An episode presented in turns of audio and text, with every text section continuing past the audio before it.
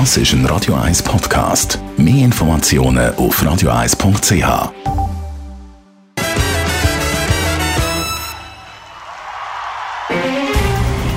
Der Finanztag auf Radio 1. Verstehen, was Menschen und den Markt bewegt. In Zusammenarbeit mit der Zürcher Privatbank Merki Baumann.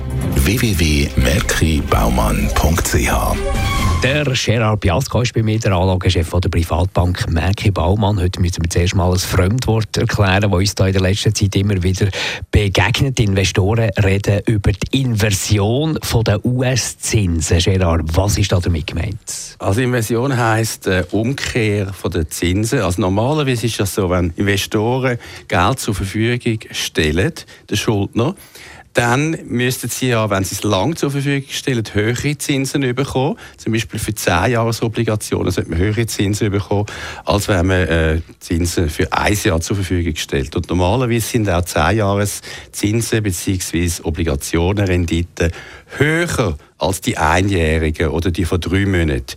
Aber das ist jetzt nicht so. Das hat sich umgekehrt und darum reden wir von einer Inversion von der Zinskurve. Was sind die Gründe für die Umkehr von den US-Zinskurven? Es hat eigentlich äh, für viele Leute äh, Warnfunktion, wenn das passiert, weil in 80 Prozent der Fälle in den letzten 60 Jahren hat es nachher eine Rezession gegeben. Was heißt nachher? Das ist eben ganz unterschiedlich, die Zeiträume. Im Durchschnitt etwa 12 bis 14 Monate später hat es eine Rezession gegeben.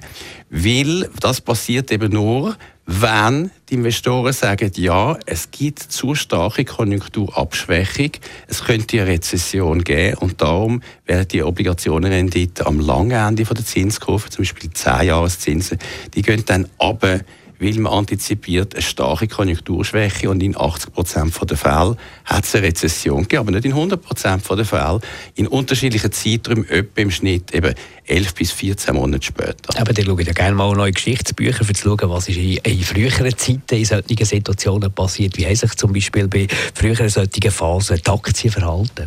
Ja, das ist dann eben ein bisschen die Überraschung. Oder die meisten meinen, wenn eine Rezession ungefähr ein Jahr später erfolgt ist, dass dann die Aktien auch gerade runterfallen. Ist aber nicht so. Ist nicht so. Interessanterweise sind Aktien noch in der Historie, in der Statistik relativ lang gut gelaufen.